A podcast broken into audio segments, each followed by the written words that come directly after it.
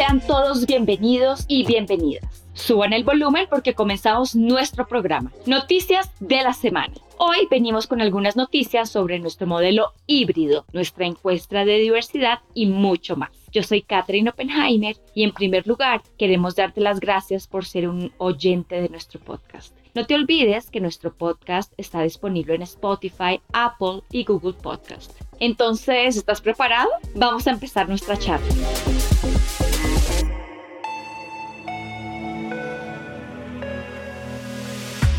En primer lugar, empecemos este episodio con un recordatorio. No te olvides que nuestra encuesta de diversidad, equidad e inclusión ya está activa. Como hablamos en nuestro último episodio, este proyecto nos ayuda a conocer demográficamente nuestra organización y trabajar mejor en nuestra misión de ser más diversos. Y no te preocupes, la encuesta no te tomará más de dos minutos y es 100% anónima. La fecha límite es hasta el 11 de marzo y es posible encontrar el link en nuestro portal de noticias. Y el momento para el trabajo híbrido está más cerca. Para eso hemos preparado una ruta de aprendizaje en la plataforma Degree para impulsar el desarrollo de nuestros colaboradores en las principales habilidades necesarias, como la autogestión, la colaboración y la gestión a distancia. ¿Y tú, tienes dudas acerca del modelo del trabajo híbrido? Ya te lo explico. En el nuevo modelo, el 60% de las veces puedes trabajar donde prefieras y en el otro 40% debes asistir a nuestros espacios. Por eso decidimos que serán hasta 8 días presenciales a elección que por supuesto siempre deben estar alineados con tu gestor y tu equipo. Para más información accede a tu portal de noticias. Ahora vamos a hablar un poquito de nuestro proceso de gestión de personas My Performance. Este te ayuda a entender mejor la manera en que pueden contribuir y generar valor para las personas, el negocio y todo el mundo. Un ciclo anual que se desarrolla en tres etapas. Combinar, conversar y concluir. Hasta el 31 de marzo tienes tiempo de plasmar tus objetivos y metas, centrándote en la generación de valor y metas B de impacto socioambiental. Puedes alinear esta información con tu gestor para poder construir tus metas y colaborar a que los objetivos anuales del equipo también puedan ser alcanzados de manera conjunta.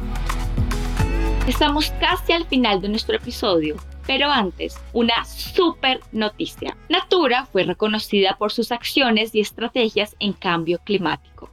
Así es, fuimos un destaque entre las empresas que involucran a proveedores en sus prácticas para la gestión de emisiones de gases de efecto invernadero. Hace más de 15 años que la gestión de carbono en la cadena productiva es parte del día a día de Natura y por eso se consolidó como una empresa neutra en carbono. Es decir, Natura tiene una emisión neta de cero gases de efecto invernadero en todo su proceso productivo, compensando los que no puede dejar de emitir para neutralizar el impacto ambiental. Con la implementación de este compromiso con los proveedores, Natura es líder en la transición hacia un futuro sostenible con cero emisiones netas. Genial, ¿no te parece? Nosotros solamente pedimos que todos, no solo nuestros colaboradores de Natura, también las familias, los amigos, las parejas, se movilicen y ayuden a nuestro planeta a sobrevivir. El día 11 de febrero se conmemoró el Día Internacional de las Mujeres y las Niñas en la Ciencia y por eso compartimos la historia de una de nuestras científicas estrella, Lisa Di Natale. Ella trabaja en el laboratorio de Southern en Nueva York y conoció su pasión por el desarrollo de productos trabajando en una peluquería cuando tenía 17 años. Se abrió paso y conjugó esa pasión con el mundo de los laboratorios y la ciencia y hoy lidera uno de los sectores del Centro de Innovación de Avon. Allí trabajan más de 200 científicas y científicos de diversas disciplinas en la investigación, formulación, desarrollo y prueba de productos que se originan a partir de las tendencias y cambios culturales en todo el mundo. Para conocer la historia completa de Lisa, accede a nuestro portal de noticias y no te la pierdas. Por último, queremos recordarte que Avon tiene una composición mayoritariamente femenina y lleva más de mil patentes en los últimos 20 años y más de 300 premios en los últimos tres, gracias al aporte de mujeres con gran capacidad y pasión que integran en más de un 70% el centro de innovación. Esto es increíble y esperamos que Avon no haga más que aumentar su diversidad en los próximos años.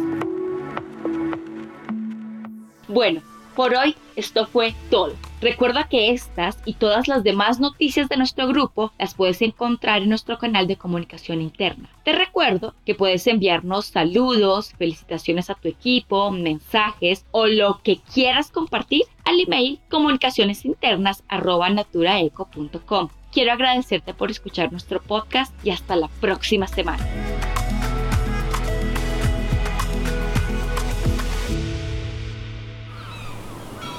Este podcast foi editado pela Maremoto.